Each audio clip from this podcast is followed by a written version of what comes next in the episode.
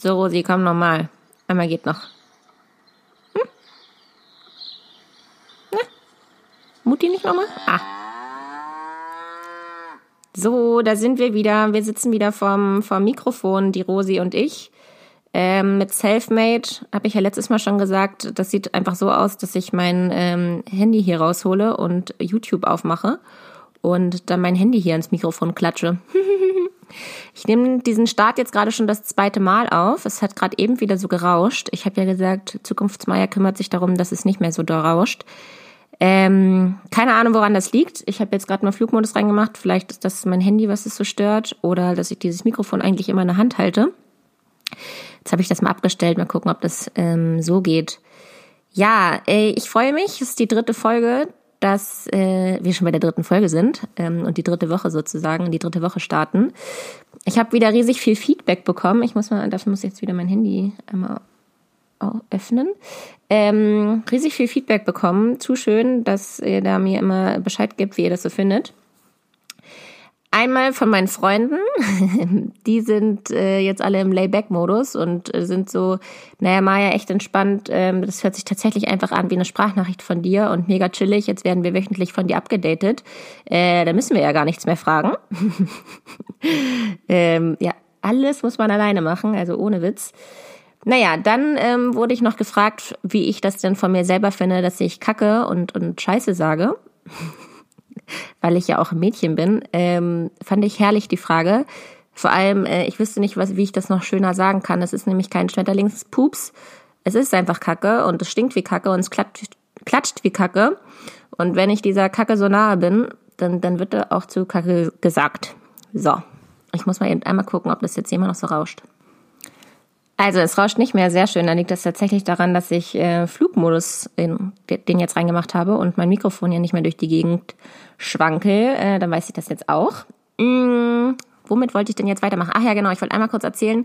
Ich kann nämlich nicht schneiden. Das hier ist alles ähm, in einer Spur durchgezogen. Es sei denn, mir fällt im letzten Moment was auf, dann kann ich immer die letzten Sequenzen quasi nochmal drüber drauf, also drauf sprechen. Aber mittendrin irgendwas zu verändern geht nicht. Deswegen, ähm, ja, werde ich wahrscheinlich ein paar Mal Stopp drücken und schauen, wie, wie das sich alles so anhört. Ja, also ich finde ja zu schön. Äh, ich bin ja gefühlt gerade in meinem Podcast erst aus dem Flugzeug ausgestiegen und bin jetzt schon drei Wochen da. Also ich komme überhaupt nicht voran hier in meiner, in meiner Story. Und ähm, ich wurde jetzt auch schon ein paar Mal gefragt, naja, wann geht's denn jetzt über die Landwirtschaft? Wann kriegen wir denn mal Informationen über die Landwirtschaft? Äh, es kommt natürlich auch nur von Landwirten selber. Und äh, die, die Infos zur Landwirtschaft, die kommen noch früh genug. Ich meine, ich mache hier den ganzen Tag nichts anderes. Aber The Real Life ähm, kommt halt immer dazwischen und deswegen habe ich auch in dieser Folge wieder eine Real Life Geschichte. Ähm, das wird auch äh, der Titelname hier sein. Den weiß ich nämlich jetzt schon, obwohl ich erst in den ersten fünf Minuten meines Podcasts bin. Hehe. Und ich glaube, mit der Geschichte aus dem, aus dem äh, wahren Leben fange ich jetzt auch an. Eigentlich äh, sollte das nie Teil meines Podcastes werden. Ich habe für mich gedacht, dass das äh, nicht erzählenswert ist und schon gar nicht unterhaltsam. Ähm, die Kategorie habe ich auch nämlich gar nicht angekreuzt, weil das gehört zur Kategorie äh, Horror. Aber meine Mami hat mich neulich angerufen, die hat mich äh, bei WhatsApp erwischt, da war ich gerade online und dann hat sie mich angerufen und dann bin ich auch noch rangegangen und dann war sie aber auch glücklich. Und da war ich noch voller Euphorie, äh, weil diese Geschichte da gerade erst passiert ist und habe ihr das erzählt. Und ich dachte, dass sie ähm, direkt nach Neuseeland kommt und mich hier abholt und in den Arm nimmt. aber sie hat aus dem tiefsten Herzen gelacht. Und dann dachte ich, ja, okay, Mann, ey, dann, dann hau ich das ja auch noch rein. Und wenn ihr jetzt alle wieder im Büro sitzt, dann, dann, dann haltet euch fest, es wird äh, wahnsinnig spannend. Nein, Spaß. Also, womit fange ich an, das zu erzählen? Hm, ich äh, bin hier noch nicht so ganz drin im Rhythmus, also ich schlafe hier noch nicht so gut, weil das ja alles ja verdreht ist. Ich bin ja zehn Stunden eher voran und ähm, wir gehen hier alle mal richtig früh ins Bett, also um 8 Uhr spätestens liegen wir alle im Bett und ich mit meinem Jetlag, für mich ist 8 Uhr, keine Ahnung, irgendeine Zeit, gehe ich halt auch ins Bett. Und äh, ja, ich lag in meinem Bett und konnte noch nicht so richtig gut schlafen, weil ich noch gar nicht in diesem Rhythmus drin bin und vor allem meinen Magen nicht. Ich habe tagsüber einfach Zerro-Hunger. Ich kann mich hier vor dem leckersten äh, Backpacker ähm, äh, Low-Budget-Essen setzen und habe keinen Hunger. Und nachts wache ich auf, weil ich dann so einen Hunger habe. Also schlafe ich noch sehr unruhig. Und ähm, habe mich dann trotzdem hingelegt und bin auch eingeschlafen Und in meinem Zimmer, um das mal ganz kurz zu beschreiben, das besteht aus, es ist auch übrigens einmal zwei Meter breit, also es ist, es ist ein kleines Winzzimmer. Und ich hatte ja erzählt, dass wir uns hier selbst heizen müssen. Und unser einziger Ofen, den wir haben, der steht halt im, im Wohnzimmer. Und wir haben hier mehrere Zimmer, wir haben vier Zimmer und ich durfte mein Zimmer aussuchen und habe natürlich das genommen, was am nächsten an diesem Ofen dran ist, weil tagsüber halten wir die Tür immer zu zu unseren ähm, Schlafzimmern und nachts, wenn wir dann ins, Bett gehen, machen wir dann die, die Wohnzimmertür auf, sodass die Hitze, die Hitze, die super krasse Hitze, in unsere Zimmer weiter weicht. Naja, und ich bin natürlich ein schlaues Kindchen und habe mir dann das Zimmer genommen, was am ehesten in diesem Wohnzimmer dran ist.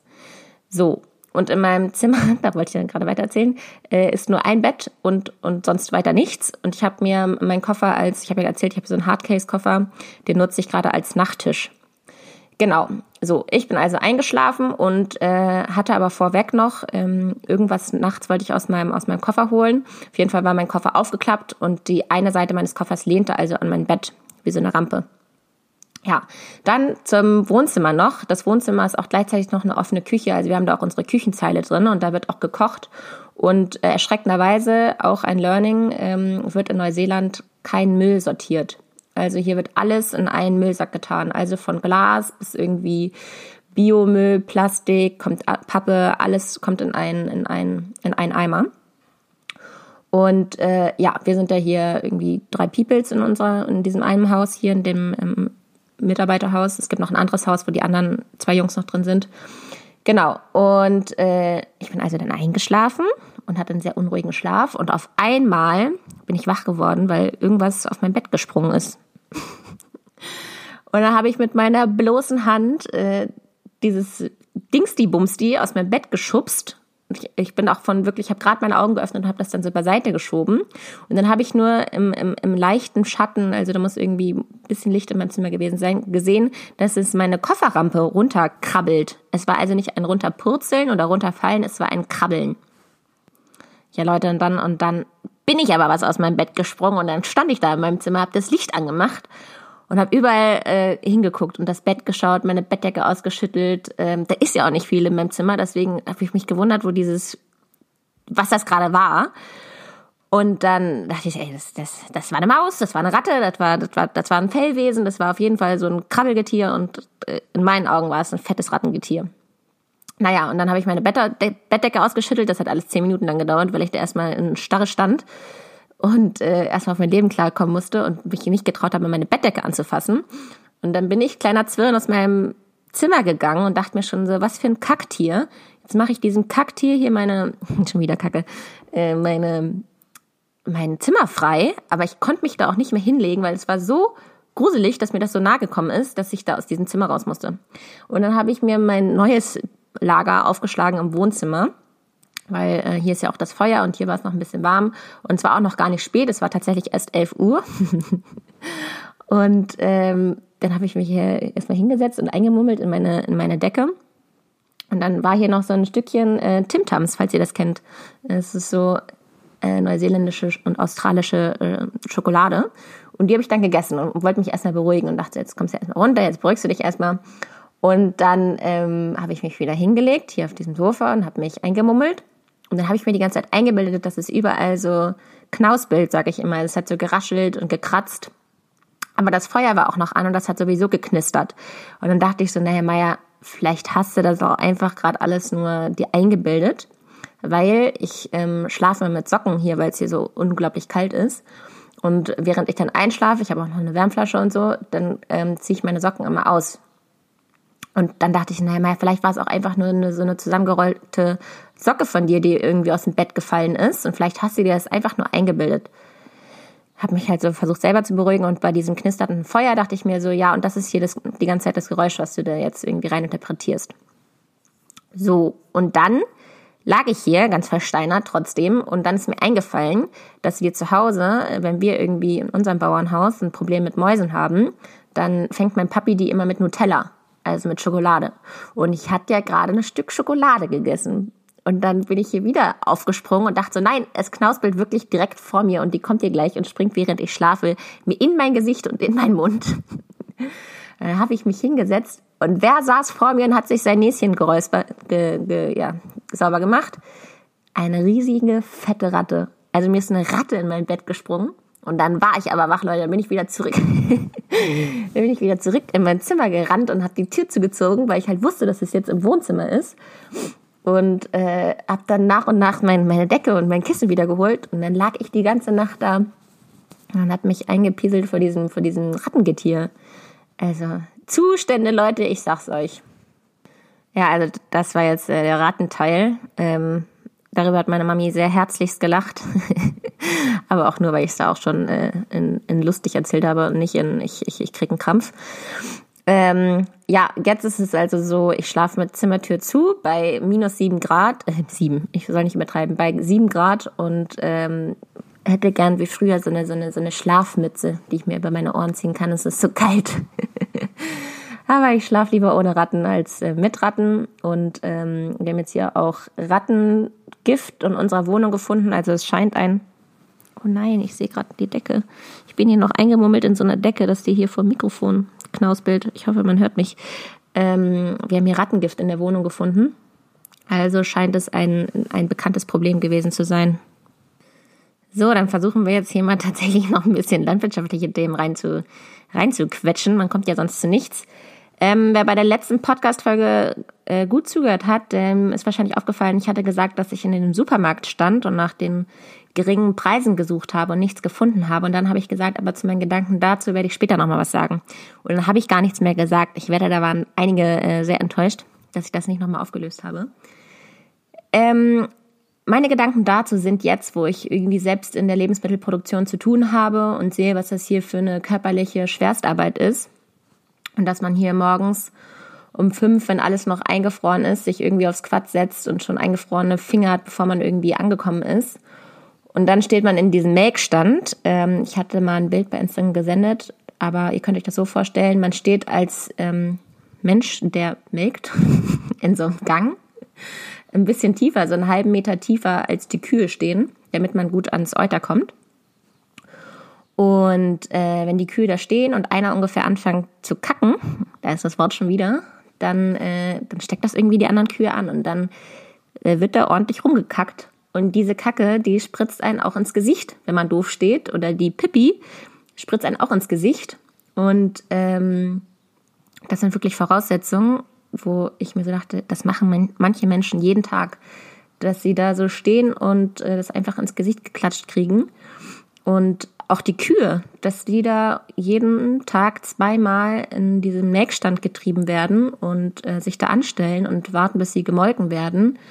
Und ähm, hier im Durchschnitt geben die Kühe bis zu 22 Liter am Tag. Ähm, also könnt ihr euch vorstellen, 22 solche Milchpackungen von einer Kuh. Und irgendwie finde ich das eine Wertschätzung an sich, an einem Lebensmittelprodukt, dass man dafür halt Geld ausgibt. Und damit meine ich gar nicht, dass man das Geld dann direkt dem Landwirten in die Hand drückt, sondern es ist einfach eine Wertschätzung auch dem Tier gegenüber und dem Produkt an sich. Und äh, ich habe mich dann ein bisschen für mich geschämt, als ich an also als ich an die Situation zurückdenken musste, als ich da im Supermarkt stand und irgendwie nach den Niedrigpreisen gesucht habe. Ähm, weil ich mir so dachte, das hat alles schon seinen Wert und das ist so, ja, so ein Geschenk der Natur, dass wir ähm, so gutes Essen haben. Ja, und ich persönlich möchte jetzt mehr darauf, aber habe ich auch schon vorher, aber möchte ich noch mehr darauf acht geben, dass ich für gute Lebensmittel äh, auch gerne was zahle. Und ich habe jetzt ja hier gerade einen Einblick zur äh, Milchproduktion und besonders bei der Milch, bei der Milch finde ich es wirklich ja, ich schäme mich schon fast, dass man da so wenig Geld für ausgeben kann. Nur ähm, da würde ich mir wünschen, dass das alles ein bisschen teurer wäre, um auch ja das alles zu würdigen.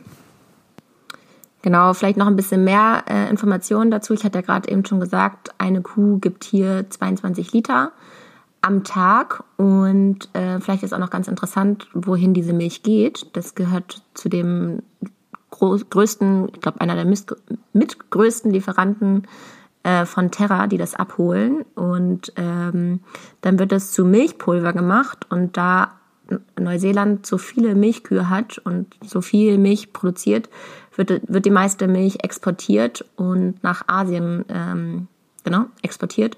Und da wird es meistens als ähm, Nahrungsmittel für, für Babys äh, verkauft.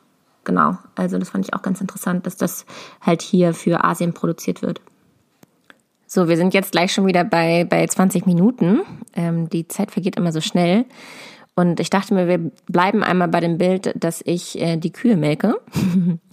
und äh, da könnt ihr euch das so vorstellen, ich hatte ja gerade gesagt, man steht einen halben Meter tiefer und ähm, damit die Kühe nicht in diesen Gang äh, fallen, ist da quasi so ein Gitter, so, ein, so, ein, so zwei Stangen, die die Kühe ähm, so fixiert, dass die halt nicht in diesen Gang äh, hinten runterpurzeln. Und äh, dieser Gang, äh, dieses Gitter, das schützt einen natürlich auch ähm, davor, dass man von den Kühen nicht getreten wird. So, aber ich denke mal, dass, dass dieser Gang so konzipiert worden ist für Menschen, die eine normale Körpergröße haben. Und ich bin ja ein bisschen kleiner. Das heißt, mir hängt diese eine Stange, die, die unterste sozusagen von diesen zwei, direkt in meinem Gesicht wie so ein schwarzer Balken vor meinen Augen. Das heißt, entweder muss ich mich auf äh, Zehenspitzen stellen, um da drüber zu schauen, oder ich beuge mich ein bisschen runter, um halt so das Euter und die Zitzen zu finden, damit ich die, das, ähm, diese Milchsaugdinger da anstecken kann. Genau, und ich mache es natürlich in der Variante, dass ich drun unten drunter schaue, weil oben drüber ist es so wackelig alles und dann braucht dieser ganze Prozess ewig, deswegen schaue ich immer unten drunter unter diese Stange. Und dann bin ich ja nicht mehr geschützt, weil ähm, man ist ja nur geschützt, wenn die Kühe da so gegentreten können und wenn ich meinen Kopf da drunter halte, dann, dann können die mich ja direkt treten. Und manche Kühe stehen da auch zum ersten Mal, weil sie zum ersten Mal ein Kalb haben. Und dann finde ich es natürlich nicht so lustig, wenn ich da hinten rumwurstel und dann deren Euter will. Und dann, dann kicken die vielleicht mal so ein bisschen. Also Leute, da muss ich mich immer echt zusammenreißen, dass ich da immer keine, keine Angst kriege. Also Respekt habe ich ja sowieso, aber dass ich da so selbstsicher meinen Kopf darunter halte und dann da diese Zitzen suche und da trotzdem, ähm, obwohl die da irgendwie so rumzampeln, äh, dieses Melkgestell daran, ähm, Mann, wie heißt denn das, ranstecke. Äh, das finde ich irgendwie echt erstaunlich, dass ich das bis jetzt immer noch ganz gut hingekriegt habe und da meine mein Respekt irgendwie oder meine Angst, ich sag jetzt einfach mal Angst, überwunden habe und dass das alles so funktioniert. Ähm, genau, also das sind so meine Erfahrungen, die ich hier mache und äh, nächstes Mal werde ich davon noch ein bisschen mehr berichten. Ähm, wir sind jetzt nämlich schon wieder beim Ende. Ding, ding, ding, ding, ding. Und ähm, dieses Ende widme ich ähm, meiner liebsten Caro. Die, die, ihr ist bestimmt vorhin die Kippe im, im Mund stecken geblieben als die Stelle über die Ratte war, weil äh, Caro hat immer so, so doll Rattenangst, auch schon in Berlin gehabt. Die hat sich schon nicht mehr getraut, den Müll runterzubringen, weil sie Angst hätte, dass da irgendwelche Ratten ähm, rumchillen. Und jetzt eine Ratte im Bett, ich glaube, das ist echt äh, Endstufe. genau, deswegen wollte ich diesen Podcast gerne meiner Caro widmen und ohne meiner Caro wäre ich auch gar nicht hier. Tschüss!